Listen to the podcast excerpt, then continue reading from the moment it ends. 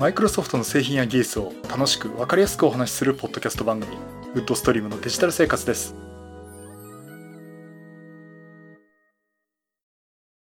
第661回目の配信になりますお届けしますのは木沢ですよろしくお願いしますはい今週もお聞きいただきありがとうございますこの配信はクラウドファンディングキャンファイのコミュニティにより皆様のご支援いただいて配信しております。今回も安成さん、ホワイトカラーさんはじめ合計9名の方にご支援いただいております。ありがとうございます。ご支援の内容に関しましては、この番組サイト、windows-podcast.com でご案内しております。もしご協力いただけるでしたらよろしくお願いします。また、リスナーの皆さんとのコミュニケーションの場として、チャットサイト Discord にサーバーを開設しております。こちら、ポッドキャスト番組、電気屋ウォーカーと共同運用しております。よかったら参加してみてください。Discord サーバーの URL は番組ウェブサイトにリンク貼ってあります。はい、ということで、えー、今週もなんとか YouTube と Podcast 同時収録。えー、まん、ひょっとしたら YouTube 側は落とすかもしれませんけど、えー、収録してます。よろしくお願いします。えー、っとですね、一応今日、えー、12月25日ということで、今、今年最後の配信になるかなと。まあ31日土曜日なんですけどね。うん。その時あの、年末ライブをやるかもしれないですけども。まあ、ということで、あの、今今年最後の配信となります。今年1年間ですね、皆さんお聞きいただき、大変ありがとうございます。あの、まあ、ネタがないとか言ってね、続けるのどうだこうだって言いながら、えー、今年も無事配信をさせてもらいまして、と13年目かな、今。うん、よく、よくやってんなって気がするんですけどね。えっと、第613回から第661回まで今日までで、今年も49回の配信をさせていただきました。50回かなかったのは、確かどっかでサボ、サボったんじゃないかと、休んだからだと思うんですけども。まあそんなところでね、あのー、おかげさまでもう本当に皆さん聞いていただけるおかげでね、続けさせてもらっております。本当にありがとうございます。でね、あの、今回何話そうかなと、え、いうのがあったんですけども、まあぶっちゃけ準備なんかあんまりしてなくてですね、あの、まあ、毎年恒例のですね、今年1年間、えどんな話をしましたかっていうのをね、ちょっと振り返ってお話をしていければいいかなと思って、え、お話をさせていただきます。え、非常にあの、もう1年間も貯めたね、これワンノートに、えっ、と、記録が残してるんですね。今週何喋ろうってあの、ワンノートにとりあえずですね、まあ最悪なタイトルだけとかいう形で記録が取ってるんで、まあそれに従って喋っていこうかなと。割とあの、考える上で非常に楽な回なんですけども、えー、ちょっと1年間振り返ってみたいなと思っております。あ、あの、で、で、マイクロソフト関連ね、まあ今年非常にいろいろありました。あの、やっぱりマイクロソフトって、あの、非常にクラウドとか AI とかっていう方に本当に力を入れてるっていう、ここ最近、まあ、ずっとそういう話をしていまして。まあそれでもね、あの、まあ私のお話するのは Windows だとか、サービスのデバイスだとかっていうところの、割とそのクラウドとか AI とか関係ない、関係なくはないんですけども、あの、ちょっと離れた、えー、いわゆる地上部隊的なね、えー、ところでずっと話をしてますまあそこらについてね、お話をしたいと思っております。まあ1月あたりかね、なんか話していきますかね。あの、今年はね、あの、ハード的にもソフト的にもすごくあの、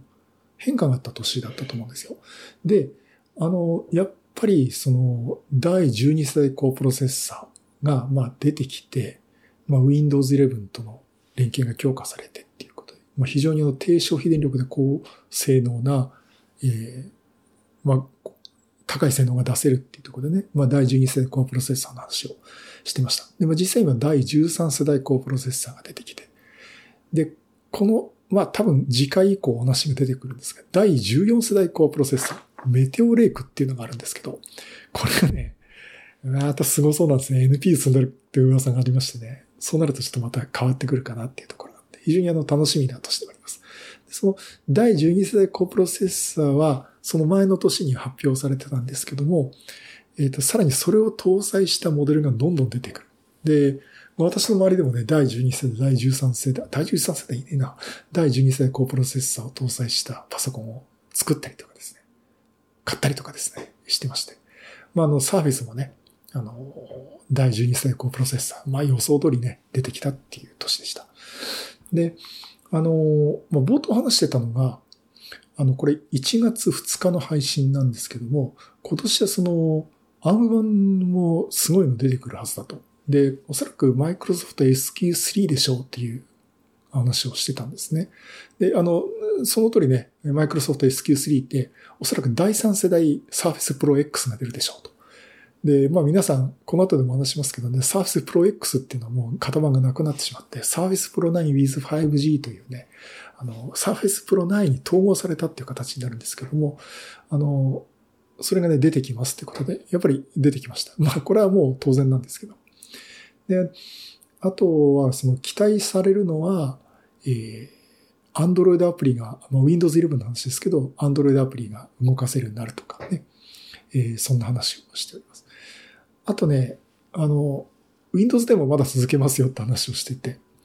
えー、まあそんな話もね、えー、していました。第12世代プロセッサーも去年出てたんですけど、えっ、ー、と、新シリーズってことで、そのモバイル系の方の発表したんですね。12600P とかいう。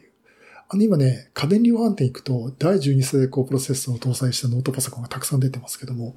大体あの、Core i5、Core i7 の 12600P というね、あ、1260P か。えー、というモデルが結構出てるんですよ。っていうのは、その、第12世代の今メインストリームになるのかなっていうところでね、出てまして。で、まあ、チップセットはデスクトップの方になると600番台、Z690 っていうのが出てくるっていう話で、えー、言ってました。あのー、まあ、これでね、今年は第12世代結構伸びるよ、伸びるっていうか出るよって話があって。で、やっぱり驚いたのが、ライゼンも結構ね、7000倍台と出るんですけども、市場、デスクトップ CPU の市場シェア的には、ライゼンは AMD をちょっと落としてしまってる。なんか、えっ、ー、と、何パーセントかな。あの、数字はなんとなく覚えてるんですけど、正確じゃないんで、あの、今回ちょっと 今言いませんけども、あの、かなり市場シェアを落としてしまったっていうところと、あとあの、インテルチップを採用した、例えばサーフェスプロシリーズ、まあサーフェスラップトップシリーズも、ライゼン搭載マシンがあったのが今回なくなってしまってるんですよね。だからなんか風向きがかなりインテル巻き返してるなっていうね、感じがした年でした。そして、えー、これ、Surface Duo。これがね、あの、まあ、Windows Phone の再来という、まあ、あの、今2画面タイプの、えー、デバイスですね。これ Surface Duo 2が発売になりました。あの、かなりその、サーフェスで U2 ね、あの、初期型が出たんですけども、ハード的には優秀なんだけど、ソフト的にはって結構言われてまして。で、今後、2画面タイプって、あの、ギャラクシーフォールドみたいに、こう、境目がないやつじゃなくて、本当に真ん中に、本当に2画面あるっていうもので、まあ、これこれでうまくね、コスト的にも作りやすくしてるんじゃないかなっていうところもありまして。で、あの、現物私見ましたけどね、やっぱりこう境目がすごくあの、よく作られてて、あの、境目があんまり気になんねっていうものでした。で、Android を載せてて、つまりその Microsoft 365と、うまく連携していくっていうふうにね、言われています。あの、でね、私のお友達これ何人か買ってるんですよ。で、買ってるんですけどね、お一人ね、かわいそうなことでね、なくしちゃいまして、紛失しちゃって、結局出てこなかったっていう方がですね、おられまして。うん、あの、マイクロソフト MVP のね、もう、大先輩っていうか、多分一番の日本のフル株の方ってそこまで言っちゃうと誰のことか分かっちゃう 可能性もありますけど、まあ、そんなちょっと話があったっていう、まあ、サフェスデュオ2でしたね。うん。あの、手ブレ補正だとか、うん、まあ、そんな話がね、えー、出てました。あとは、えー、サーフェスラップトップスタジオ。えー、これも去年のうちに発表はされてたんですけど、日本発売が後だったんですが、えー、サーフェスラップトップスタジオもね、日本発売になりました。えー、お値段、一番安いので20万9880円。あの、ちょっと頑張るとですね、まあ、それでも23万。これもっと高かったやつがあったと思います。あ、違う、27万か。うん、というのがありまして。ちょっとこれまたお友達買った方いますけどね。あの、現物見ましたけど、やっぱり素晴らしいっていうか、やっぱりサーフェスシリーズの最高峰。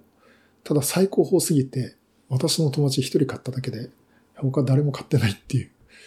あちょっとね、ここの話ちょっと詳しく聞きたいなってとこあるんですけどね。あの、こう、形が変わるタイプですよね。あの、こう、スライドして、あの、要はビワーとしても見れるし、タブレットとしても使えるおそらく Surface Book の後継じゃないかってことで、多分 Surface Book 3の後継が出てないんで、あの、多分 Surface Laptop Studio が Surface シリーズの、まあ、ハイエンドモデルになるんじゃないかなっていうふうに言われてました。で、ここあたりからですね、割とあの、Windows のインサイダープレビューの解説もしております。あの、Windows 11は、あの、まあ、ベータチャンネルとデブチャンネルって形で分かれてて、えっ、ー、と、ベータチャンネルが22,000番台の、まあ、500番台とかね、えー、が出てて、デブチャンネルって開発者向けなの、つまり、機能優先で品質はともかくど、機能を実験的にどんどん載せていくってタイプが2万5000番台のビルド番号で出てたってことでね、そこはちょこちょこと解説をしておりました。で、まあその中でね、新しいメディアプレイヤーが登場したりとか、まあそこら辺でね、いろいろマイクロソフトからもどんどん発表していって、メディアプレイヤー新しいの出てるよとかね、えー、そういうのが出てきました。ノートパッドもちょっと新しくなったんですよね。あの、アイコンが変わって、るっていうところで、あの、ダークモードもサポートしてるっていうのでね、まあ長年使ってたノートパッドも変わりつつあると。で、なんか、今日、ニュースで見たんですけど、なんかリーク情報があったというか、うっかりやっちゃったみたいですね、マイクロソフトが。なんかノートパッドにタブ機能がつくっていう。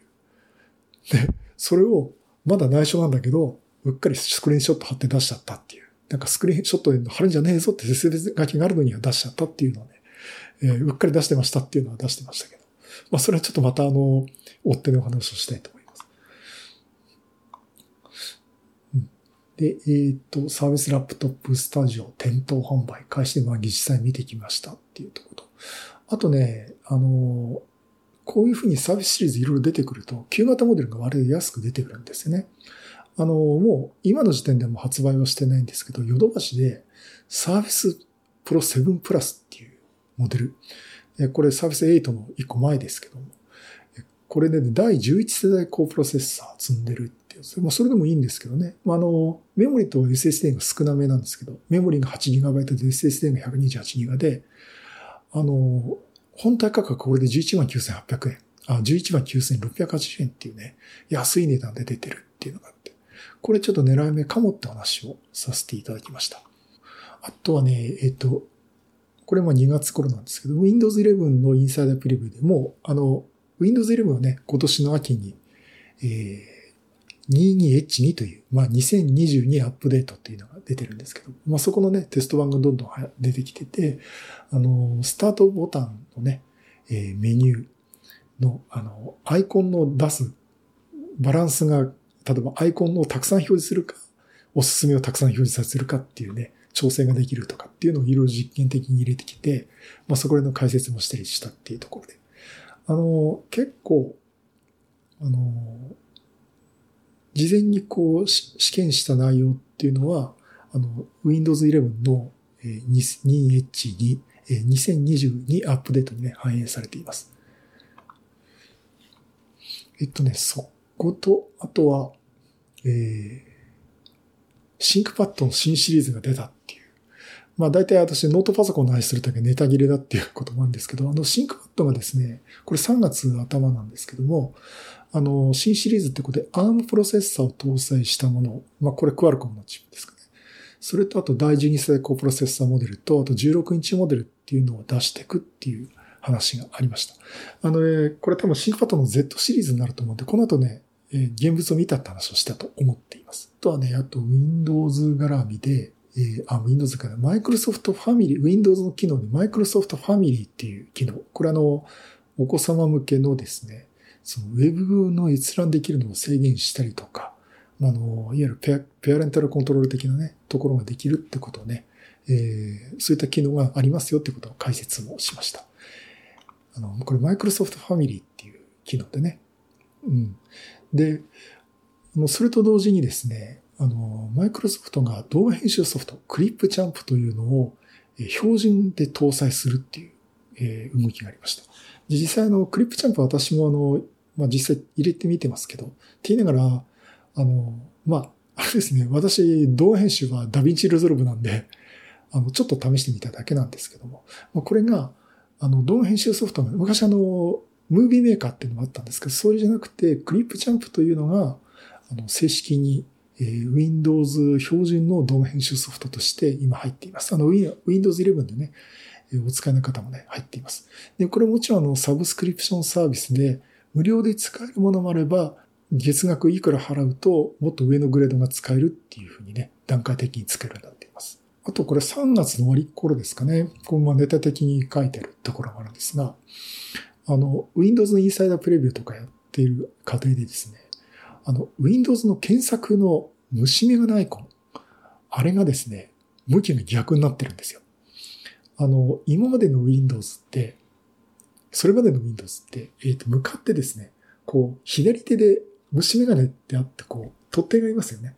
これがね、左側にニョキッと棒が出てる、取っ手が出てるのが、今までの Windows だったんですけども、えー、これがね、いつの間にかね、右側に、このタイミングで、あの、インサイダープレビューで変わっています。で、この後の Windows 11、今 Windows 11にしても Windows 10もそうだと思うんですが、あの、皆さん見ていただくと、虫が、あの、タスクバーね、見ていただくと検索のアイコンがありますけど、これ、虫眼鏡のアイコンが、取っ手が右側に出てますよね。あの、これ前、今年変わったんです。あの、実は、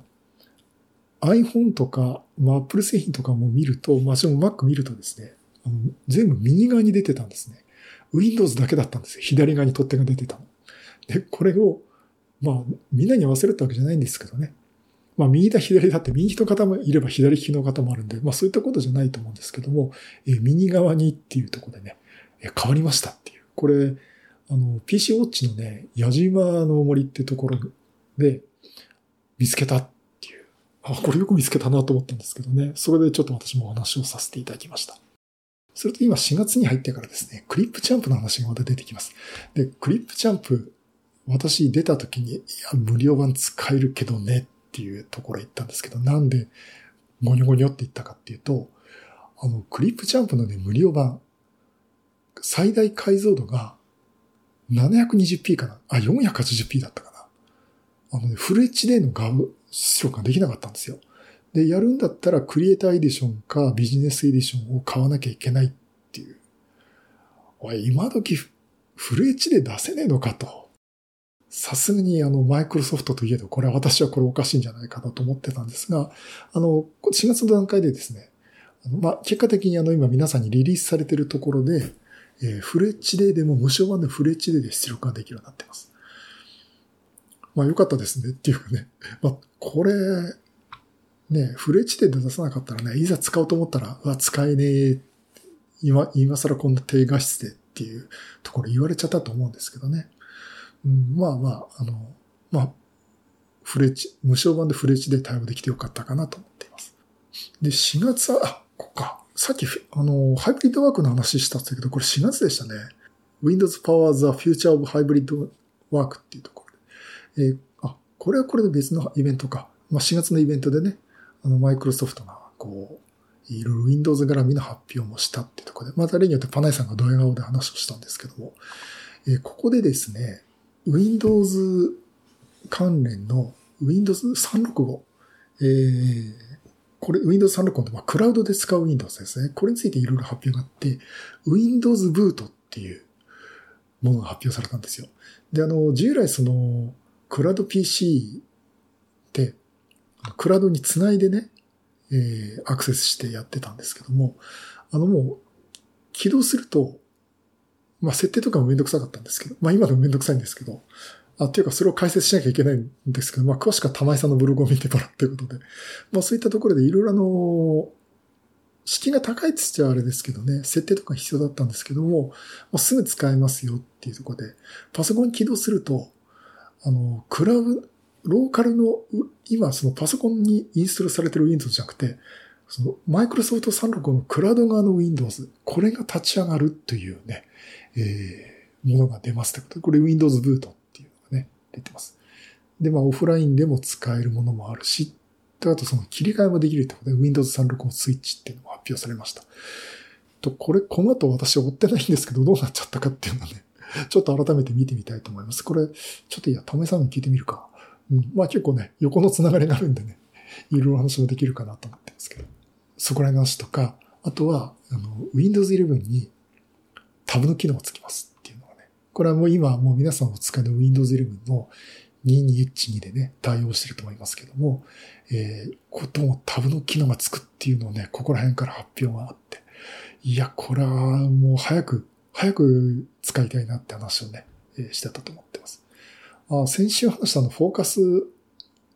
の話とかね、もうここら辺でもいろいろ出てきました。つまりあの、今お使いの Windows 11の発表っていうのもね、えー、結構いろいろ出てきて。ああ、これもありましたね。あの、今ね、Windows Studio Effect っていうやつでね、その、音声をきれいにしたり、あとはその、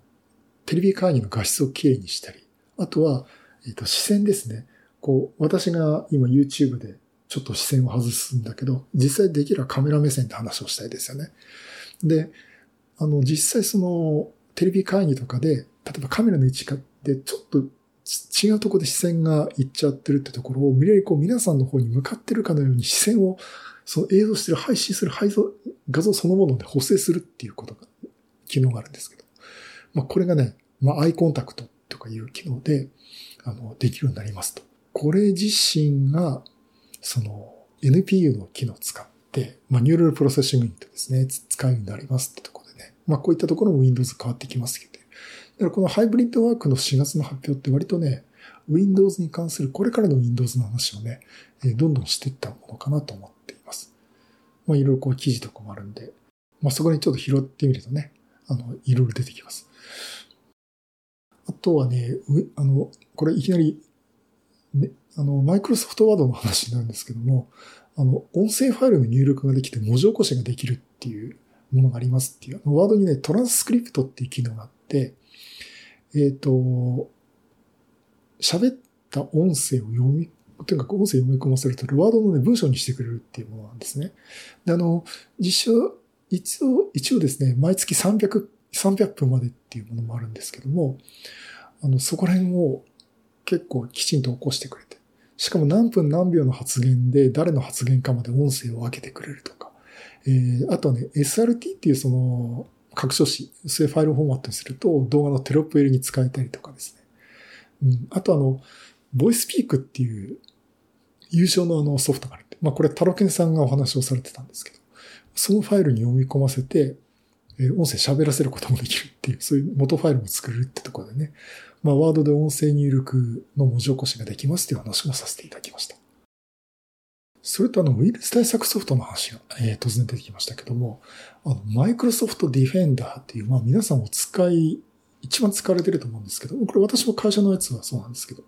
ウイルス対策ソフトのマイクロソフトで標準で入ってるその、マイクロソフトディフェンダー、まあ昔の Windows ディフェンダーですね。これって、使い物になるのっていう話が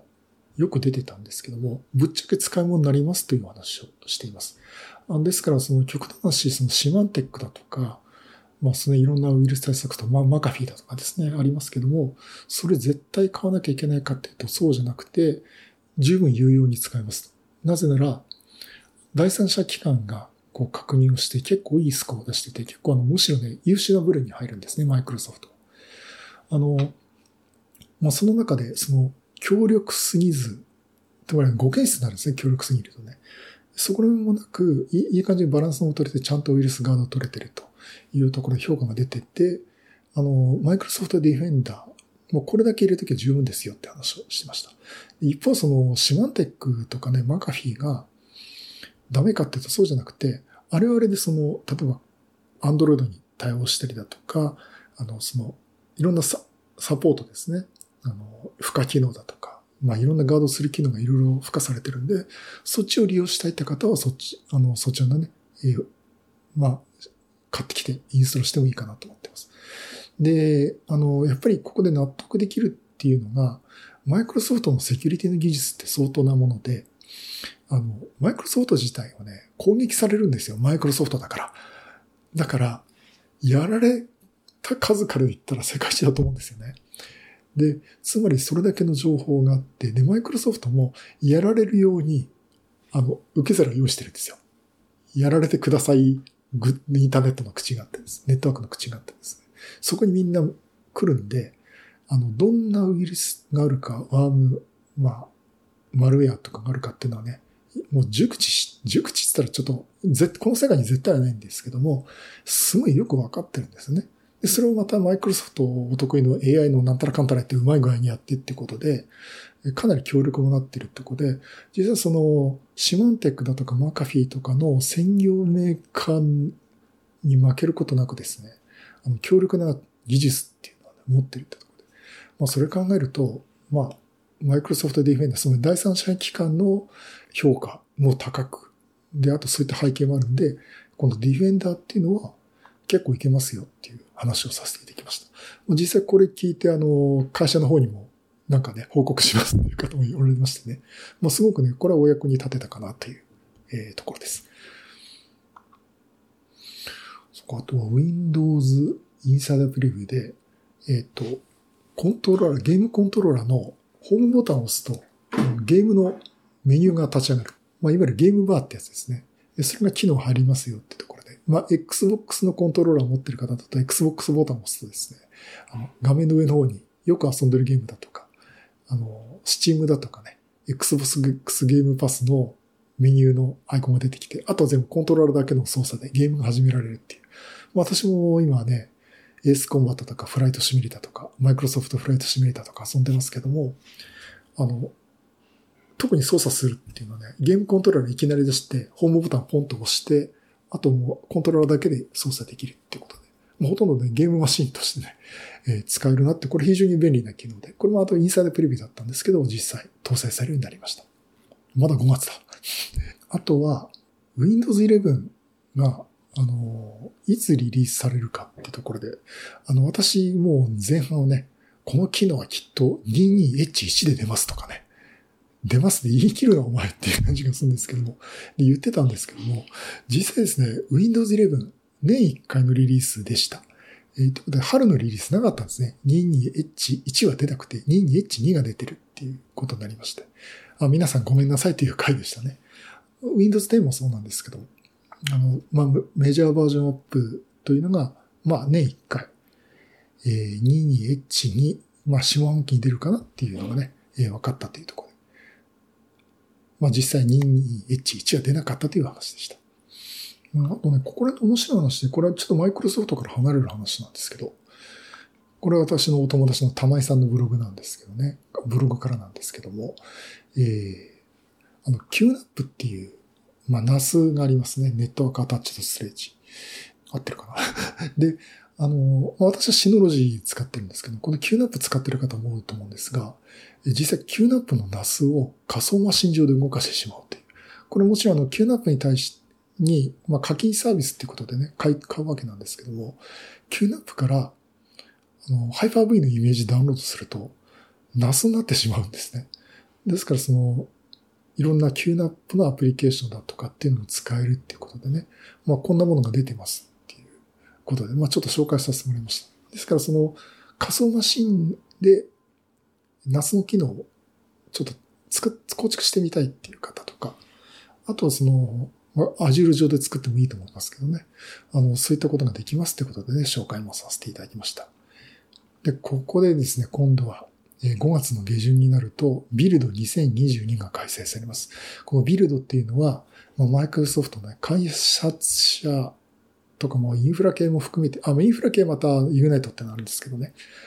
の、まあ、技術的な発表カンファレンスになります。まあ、あれです、アップルで言うとこの WWDC みたいなものなんですけど、ここでいろいろ発表があってですね、まあ、開発環境をもうイメージですぐ作ってしまうっていう、準備できてしまうっていうね、ちょっとすごく便利な。あの、開発者向きに開発環境するのって結構大変なんで、そこのこうクラウド上とかでね、まあ、便利に作れますよという発表がありました。で、そこでもっと、やっぱりこの番組的に面白いの話は、ARM64 版の、まあ、ネイティブのね、あの、環境っていうのがどんどん用意されてるっていうところがありまして、まあいろいろドットネットとかね、開発環境とかが ARM64 版、まあつまりその、ま、まあ、冒頭ちょっとお話ししました。例えばシンクパッドの ARM 版だとか、えー、マイクロソフトサーフェスプロ X、えー、サーフェスプロ9 5 with 5G とかね、ARM 搭載モデルの Windows、あの、Windows 11の ARM 版ですね。で、あの、いろんな、その、ものがエミュレーションじゃなくて ARM でネイティブに動かせるようになりますっていうのがね、どんどんどんどん順次対応していきますって発表がありました。もうこれ、ある意味移行というかね、結構そこら辺も切り替えが出てきて、で、そこでね、あの、ARM の話に出てくると、え、プロジェクトボルテラ、え、この話が出てくるんですね。で、ここでこのプロジェクトボルテラってどうなのかっていうと、Windows の開発キットです。これね、Windows 2023開発キットみたいな名前で出るんですけども、えっ、ー、と、Snapdragon、つまり ARM を採用した Windows マシンの開発キットを提供しますっていうところで。で、出てくるのはもう Mac mini みたいなね、小さいコンパクトなデスクトップパソコンなんですよ。で、これが Snapdragon 8CX Gen 3、まあ、Microsoft SQ3 のベースになった、あ、ベースになったと言われているプロセッサーを積んでるっていうものでして、で、このモデルが発表されて、これちょっと後で話したが多分99,800円っていうね、破格に安い値段で出るんですね。で、ここで特徴がね、これなんです。ニューラルプロセッシングにて NPU が搭載されるっていうところで、ちょっと先ほど言いましたね、その会議の音声をクリアにするだとか、あとその喋ってる人の目線をこう、カメラ目線に補正する機能だとかっていう、えー、機能を NPU の力を使ってやりますっていうところでね、これからもそういったところどんどん力を入れていきますよという発表でした。で、まあ、そこ行くと、その NPU の力っていうのが結構重要になってきて、で、私がその冒頭話した第14世代、あ、インテル第14世代高プロセッサー、ここに搭載されるってところで一気にあの流れが変わってくるのかなっていうところもありましてね。ちょっとこれ期待はしてるんですよ。まあ、そういったところが出てきました。あとはね、あの、ドットネットマウイっていうのが正式版になりました。これ1.0として正式になりました。これあの、一つのコードで Windows、MacOS、iOS、Android のアプリ開発ができるというものです。あの、昔 Xamarin と言ってたやつですね。で、これ、 MAUI っていうのはマルチプラットフォームアップ UI っていうところで。あの、まあ、昔その Xamarin.Forms って言ってたやつの、まあ、進化版っていうことですね。これが正式に発表になりました。で、これによって、その、Windows だったり、MacOS だったり、iOS だったり、Android のアプリが、あの、ほほぼ同時に開発ができるというものになります。まあこれもうすでに標準でできるんでね、結構あのドットネットラボでね、いろんな皆さんこう発表もしてるんですけども、あの、これの解説をね、されてますけど。まあこれがあの家を出てきても、マルチプラットフォームでもう Windows に限らずいろんなアプリケーションが作れますよというものになってます。あの、で、ザマリンに関して、ちょっとこの前身のザマリンに関して言うと、あの、フェニルさんっていうね、会社、これあの、えー、バックスペース FM のスポンサーをやられてる方でね、あの例の400社600本のアプリを作ってる会社ですけども、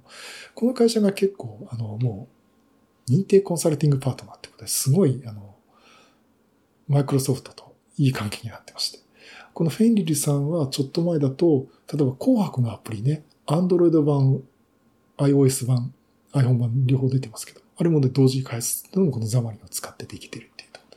ろ。まあ、あの、今年のやつはどうかわかりませんけどね。あの、かなりこう、力を入れてるってところで。まあ、これが正式版、まあ、これの進化系のドットネットマウイというのが正式版になりましたというものになります。そして6月、突如新しい、6月ですね、突如新しいサービスが発表されました。Surface Laptop Go 2。えー、 Surface Laptop の廉価版の第2世代というものになります。まあ、 Surface Laptop Go っていうのが出てて、まあ、あの、これどっちかというと教育市場向けの安いパソコンなんですよ。で、あの、実際お値段もね、9万円台。で、上のモデルを買うと、それでも16、11万6千円っていうものでして、CPU もね、あの、 Intel の第11世代高プロセッサーの、えー、Core i5、1135G7 っていうのを詰めて、まあまあ、結構使えるプロセッサーなんですけどね。えー、これも搭載しているってことで。まあ、ただ、やっぱりあの、メモリを 4GB に抑えたりとか、まあ、載せても 8GB だとかね。あと、画面の解像度ですね。えー、1530×1024 ドットっていう、これ割と低めのあの解像度なんですけど、まあそういったところをこう抑えてるってところなんですけど、これ画面はでもラップトップでマルチタ10点マルチタッチが対応してますしね。で、12.4インチのモニターで、あの、ね、MacBook が欲しかった人でね、もう Mac そういうのを12インチやめちゃいましたけどね、一回り小さいラップトップという意味では、これは結構いいんじゃないかなと思ってます。で、今これ 1536×1024 ドットって解像度言いましたけど、あの現物見るとですね、意外と狭さを感じないんですよ。本当ですか、木澤さんってみんな言うんだけど、確かにね、使ってみなきゃわかんないって私も言ってるんですけども、ロードして何度見てもね、いや、これ使い物になるんじゃないかなっていうくらいの、えー、感じでした。まあ、あの、あくまでも、教育用と向け、まあ、学生さんへの安いサービスというとこなんですけども、本当にサブのサブのパソコン、ノートパソコンで安く抑えたいって方はね、これは割といいんじゃないかなと思ってます。で、色もね、何種類かあったりとかありまして。まあ、あの、このデザインより安くていいやつが今出てますけどね、あの、レノボとかね、アイディアパッドとか出てるんですけども、選択肢の一つとしては面白いんじゃないかなっていう話をさせていただきました。で、6月になってくると、いよいよですね、今年の6月15日、インターネットエクスプローラー11、えー、これがサポート終了になりました。えー、もう万感の思いを込めてサポート終了っていうところなんですけど、まあ、あの、結構ね、上司システム門の方、この番組系の方おられ、おられるようなんですけども、まあ多分ね、ご苦労だったと思う、だと思います。大変お疲れ様です。あの、いろいろ移行でね、今後マイクロソフトエッジに移行しなきゃいけない。で、一方その社内システムがまだ IE じゃないとダメだっていうところで、IE モードを使うように調整したりとかね、非常に大変な思いされたと思うんですけども。まああの、まあいいサポートし終了して、今私の会社の方でも、えー、マイクロソフトエッジに完全に切り替えてます。まああの、Google Chrome を使ってもいいよってことになってるんですけどね。まあそれぞれね、2022年6月15日、えー、インターネットエクスプラー、もかなり長い間、えー、使われてましたけど、サポート終了となりました。まあそういった意味じゃちょっとこれ、やっぱり今年のニュースの一番上に入るの大きいニュースかなと、ニュースかなと思っています。さて、そこでね、じゃあ次ノートパソコンの話ですね。 VAIO SX14。えー、 VAIO がね、今年モデルチェンジしました。これちょっとね、しばらくモデルチェンジしてなかったんですけど、あの、 VAIO SX14、SX12、えー、これ Intel の第12世代高プロセッサーを搭載したモデルとしてね、えー、新しく出ています。今現行でね、お店で買える VAIO はこれなんですけど、実際私もこれお店で見たんですけど、ね、これヨドバシの新宿で見られるんですよ。いや、かっこいいっすね。うん。かっこいいし、あのま、やっぱりいいなっていうところもあるんですけど、やっぱりあの、キーボードもよくてできてるし、その、バッテリーの持ちもいいですし、やっぱりよくできてるなっていうところもあるんですけど、値段がすごく高いっていう、相変わらずの、ね、あの、私も、えー、見積もり取っちゃ閉じて、見積もり取っちゃ閉じてっていうのをよくやってますけど、まあそういったのも出てしまいますし、あとこのオーブラックエディションっていうのも相変わらず出てて、なかなかこう、これ 1280p ってね、あの、新しい、あの、割と性能高い方の第12世のモバイルのプロセッサーを搭載してるっていうものもあって、まあ、限定モデルのね、限定モデルかな？今でも売ってる気がするんですけどね、オールブラックエディション。あ、限定じゃないんだ、これ。今でも年末年始キャンペーンで15%オフとかやってますんで。あの、オールブラックエディションっていうのと、あとキーボードもね、このオールブラックエディションって、あのね、刻印がすごく薄く書いてあってて、パッと見刻印がないように見えるくらいな。あのね、刻印の印字のインクを黒にしてるんですね。まあ、黒とかちょっと本当にキートップの色とはまたちょっと違うんで、文字自体は見えることは見えるんですけども、まあ、そういったのもあって、このオールブラックエディションっていうバイオっていうの、さすがこういったちょっと特徴を加えてるかなっていうところがありましてね。あの、すごくバイオ好きがたまんないバイオが出てるかなと思ってます。で、本当にね、第12世代高プロセッサーに対応したモデルが出てね、えー、良かったなと思ってますし、あとね、このバイオの新シリーズって、まあ前からそうなんですけど、あの、 VAIO TruePerformance っていうところでね、あの、プロセッサーの性能をですね、限界まで上げちゃうっていう、あの、ヒートシンクつけまくってね、本当にあの、性能ギリギリまで上げましょうっていうような仕組みっていうのが結構 VAIO やってまして、まあそこら辺見ると、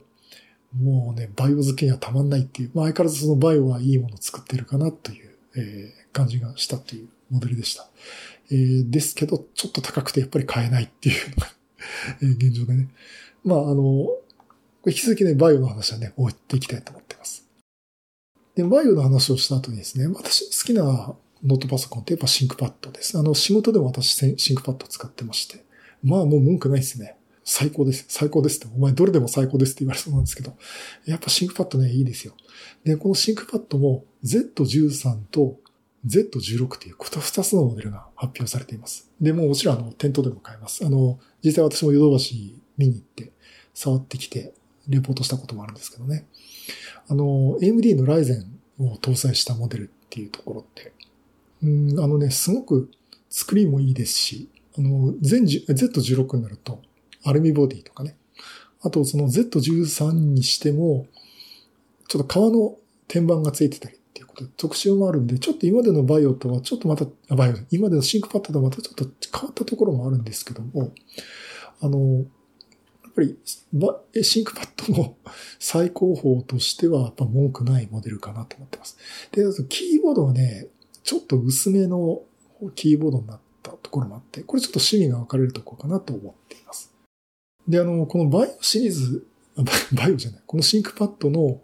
あの、 Ryzen のモデルね、この Ryzen のプロセッサーにですね、この Microsoft Pluton っていうのが搭載されてるんですよ。これ Microsoft Pluton っていうのは、あの、Azure Sphere ってマイコンボードがあったんですけど、まあ今でもありますけども、に搭載されてる、とにかくチップのバスの、そのハードウェアの中の、そのデータ転送ですね、メモリと CPU の。プロセッサの間のデータ転送のレベルからセキュリティを強化するっていうもので、まあ、よく言う言い方で、本当にね、アタッカーの本当に優秀な、優秀って言っていいのかわかりませんけど、いう方は、チップ開けて、剥がして、その中の配線にテスター当てて、データ抜き出すとか、そのレベルでやっちゃうやつはやっちゃうらしいんですよね。で、そこすらもガードするってとこで、マイクロソフトの Pluton っていうテクノロジーを使って、セキュリティを強化しています。で、この技術っていうのは、 Intel、AMD、 Qualcomm っていうね、このプロセッサーメーカーとも協力して中に組み込んでますっていう話を、えしてまして、で、今回のその、 ThinkPad の Z シリーズ、Z13、Z16 にもこのテクノロジーが入っているというものになります。だからやっぱり、あの、 ThinkPad、本当に最高峰というふうにふさわしい、モデルじゃないかなと思っています。これはこれで欲しいですね。だって、 ThinkPad なのに26万円ってね、ThinkPad で安くでいいっていうのが あるんですけどね。あの、本当にいいやつってこんぐらい値段高いんでね。うん、ただ、これもこう選んでもいいかなと思います。これカタログにもね、マイクロソフトプロタン、 Microsoft Pluton によりも高度なセキュリティっていうのが、書かれています。またノートパソコンですね。バイオ S13 が復活したと。この SX じゃなくて S13 という、この13インチのちょうどいい感じのモバイルノート。あの、これもね、えー、これしばらく、あの、バージョンアップしてなかったんですけど、これも復活して出ていますっていうところでね。これ私も実機見てきましたけどね。その SX じゃなくてもいいんだけど、ちょうどいい感じの、ね、モバイルパソコン欲しいって方にもね、このバイオ S13 いいと思います。これ、私がもう5年前になりますけども、まあ、まあ、次のノートパソコン買うんで、まあ結局 MacBook Pro 買ったんですけど、MacBook Pro にしようか、ThinkPad にしようか、Surface Book にしようか、バイオ S13 にしようかっつった候補だったんですけどね。それがもうメルチェンジしたと。まあ、Windows 11対応、えー、ということで出てきました。これも第12歳高プロセッサー搭載、えー、のモデルになっています。だからこれもね、結構いいんですけども、例によって何を言いたいかというと高い。バイオは高い。本当はね、これを買ってもいいかなと思ってるところなんですけど、まあそんなのでね、まあ、バイ S13、えー、復活しましたという、えー、お話をさせていただきました。あとは、えっ、ー、と、今このマイクロソフトの今度は、えー、オフィス関係ですね。あの、マイクロソフト365、えー、このマイクロソフト365ファミリーというのが発売になっています。このサブスクリプションサービスなんですけども、えー、家族で使えて6人まで、えー、使えます6人で1人 1TB のワンドライブが使えるんで、6TB まで使えるっていうね、ものになってまして、結構ね、あの、お買い得な値段になってますんで、あの、これ使ってもいいかなと思ってます。あの、だから、よく使う人ね、あの、家族で使うっていう方には、これをお勧めできるかなと思ってます。これ店頭でね、こう札で売ってますんで買うことができるということで、このマイクロソフト36ファミリーってね、日本で発売まだなってなかったんですよ。で、やっぱりこれが米国、アメリカでは発売してたんですけども、日本でも使えるようになりましたということで、もう今はね、まあ、あの、サブスクリプションを買うときは、マイクロソフト36をパーソナルにするか、マイクロソフト36ファミリーにするかってことで選ぶことができます。まあ、あとはね、なんかこう、マイクロソフトアカウントと Windows の設定の解説してるとかですね、えー、いうのがあったんですけども、あとね、Windows 11の、えー、さっき言ったタブ機能ですね。これ私のブログにも書いたんですけど、えー、いよいよインサイダーピリオドであのタブが使えるようになりました。やっぱタブ使えると便利ですね。うん、あの、Windows 11のね、2212で使えるようになってるんですけど、えー、そういったところで使えるようになりましたという話をさせていただきました。あとはね、インサイダープレビューでいよいよ、えー、Android アプリ、えー、が使えるようになったというところで、あの、Android サブシステム、あ、違う、Windows サブシステム for Android って WSA というモデル、えー、が出て、モデルっていうかそういった機能が出て、実際の Android が動かせる、のアプリが動かせるようになりました。実際はその Amazon のアプリストアの FireHD とかね、あそこら辺の Android アプリを、えー、から使う形になって、まあ Google のね、あの、どこから、どこから落とせるわけじゃないんですけども、大体の、えー、アプリが使えると、また Kindle が使えるようになったりとか、あの、放置少女が使えるとか、乃木坂46の公式アプリが使えるとか、非常に重要な、非常に重要なね、え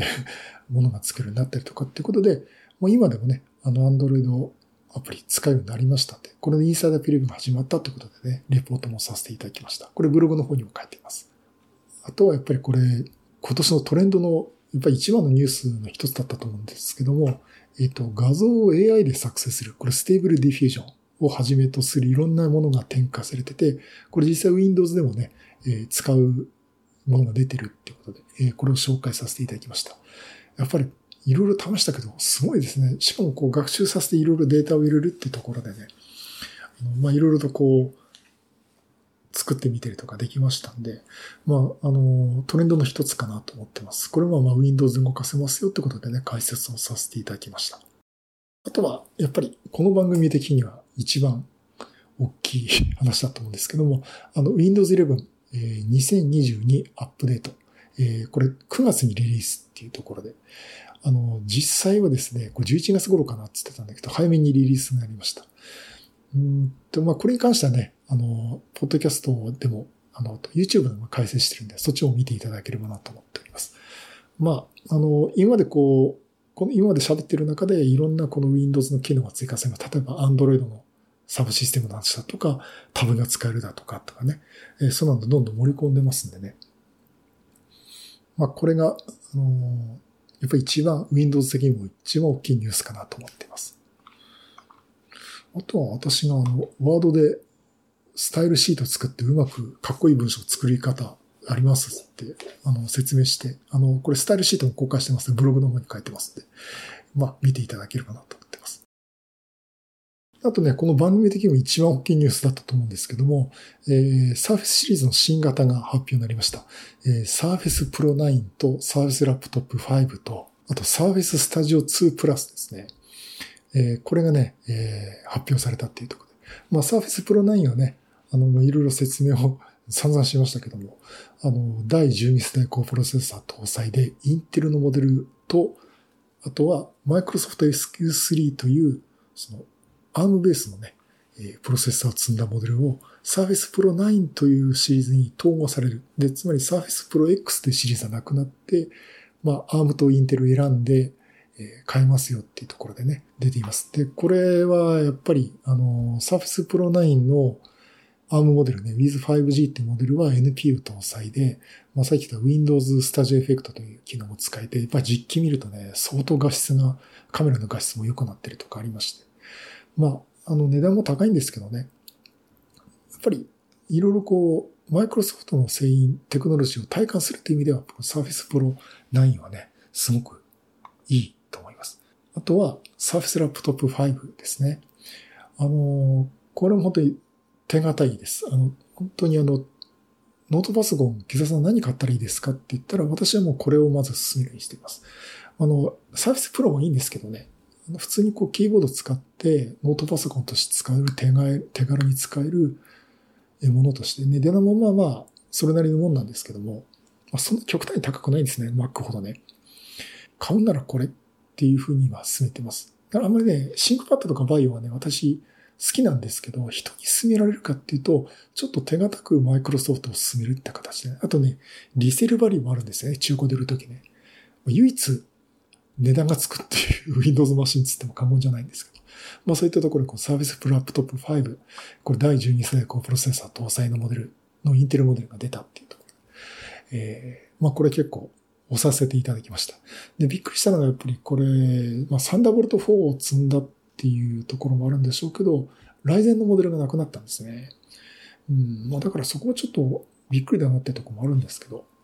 第12世代高プロセッサーと搭載した、まあ予想でできた最強の、あっていうか最適なサーフェスっていうところでね、サーフェスラップトップ5、えー、も紹介させていただきました。あとは、あの、サーフェススタジオ2プラスっていう、あの、デスクトップですね、28インチでタッチパネルで、なんかこうドラフターみたいな感じのね、あの、デスクトップパソコンですけど、まあ、あの、これ第11世代高プロセッサー搭載してる。まあ、どういう事情か、多分部品供給の問題かと思ってたんですけど、えー、でも出てきて、まあ、これが、まあ、デザイナーさんとかね、ちょっとと、そういった用途の方とか、研究目的的なね、ところかなと思ってます。まあ値段もね、68万円とかはしますんでね。なかなか買えるってわけじゃないんですけども、まあこういった形で Surface Pro 9、Surface Laptop 5、Surface Studio 2 Plus っていうのが今年の Surface シリーズとして新しく発表されています。まあ、あとはね、どんな話したかだっていうと、実はこの後ね、ネタが切れかけて出張で忙しくってっていうのがあってですね、なんか中古の GPU、GForce の2060ちょっと買ってみようかなとかね。あとは、 Lightroom の代替で RawTherapee っていう、 RawTherapee っていうね、画像編集ソフトがありますでしょ、ソフトの紹介だとか、あとはあの、マイクロソフトでね、PC マネージャーっていうあの、クリーニングソフト、えー、の発表、まあこれフリーで使えるんですけど、そういうのを発表されたっていう話とかですね。あとは Windows の小技的な話とか、えー、をしてます。Teams とかね。先々週話した、マイクロソフトフライトシミュレーター。えー、これにちょっとハマりましたっていう。まあ、朝ドラの舞い上がれっていう、えー、ドラマで結構、結構面白いなっていうところで、あの、航空学校編でね、いろいろ出てて、そこであの、セスナ機飛ばしてるんですけど、わ、これ一緒に飛んでみてってことで、マイクロソフトフライトシミュレーター入れて、私も飛んでみたって話。今物語的にはなんか、違う方向に行っちゃってるんで、見続けるかどうか微妙なんですけどね。まあ、朝ドラの舞い上がれを見て、フライトシミュレーターで遊んでますって話をさせていただいています。で、あとね、最後ですね、前回お話したんですけども、え、ホロレンズ3がどうも出ないことはなさそうだよっていう。まあ、あのね、アラン・キップマンさんがそのマイクロソフト辞めちゃったっていうところもあって、ホロレンズは2で終わるんじゃないかっていうのと、あとやっぱりミックスリアリティにしてもね、えー、まあ、あの、VR の世界もかなりそのメタ社のを推してるところもあって、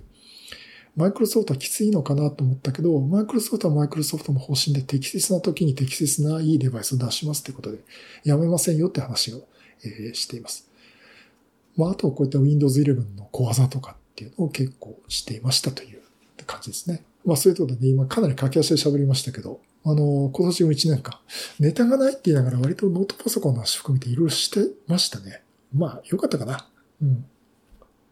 まあ、いかがでしょうね。皆さん、あの、なかなかあの、まあ、マイクロソフトも面白かった年じゃないかと思います。やっぱりその Windows 11の221、あ、じゃない、2212なんですけど、まあ2022アップデータだとか、あの NPU 含めたそのハードウェアとソフトウェアを絡めた Windows の新しい進化系を見せてくれたりとか、あとその Surface の新シリーズが出たりとかですね。あともういろんなオートパソコンも出てますので、まあそういった点でやっぱり Windows 界隈、今年も面白かったんじゃないかなというところで、まあそういったところをまた番組でね、お話できて、えー、よかったかなと思っております。えー、皆さんいかがだったでしょうかね。あの、ぜひあのご意見、ご感想ありましたら、あのあの、ツイッターとかのシャープウッドストリームデジタル生活とかいうのでいただけたらと思いますし、あとあの、 Discord のサーバーね、えー、の方にもまたご意見いただければなと思っています。まあ、あの、マイクロソフト製品の文句とか、マイクロソフト製品を使ったことによる仕事の文句じゃなくて まあ、番組の感想とかもね、いただければなと思っています。あの、ちょっとね、最後愚痴っぽくなっちゃうんですけど、ね、なかなかあの、番組の感想をいただけないんで、この番組聞かれてるのかなっていうふうに思ってね、一応あの、なんていうの、ダウンロード数とかね、あの、ログで見れるんで、そこそこ、まあ昔ほどじゃないですけどね、まあそれなりにダウンロードされてるなと思うんですけど、まあ、あの、もしご意見とかね、いただければと。まあ、あの、それでもいろいろこう、あの、 Discord の方にもね、こんなネタがありますよとかね、いただいてるんで、本当にありがとうございます。あの、まだ引き続きね、ご意見いただければなと思っております。はい、そういうことで、え、今年1年間、えー、マイクロソフトの製品とか技術についてお話をさせていただくことができました。あの、本当に今年1年間どうもありがとうございました。あの、また来年もですね、マイクロソフトの製品とか技術とか、まあデジタルガジェットとかについてもね、えー、いろいろお話をしていきたいと思ってておりますので、えー、引き続きよろしくお願いいたします。はい。そういうことで、えー、今年1年間どうもありがとうございました。また来年もよろしくお願いいたします。皆様、良いお年をお迎えください。ありがとうございました。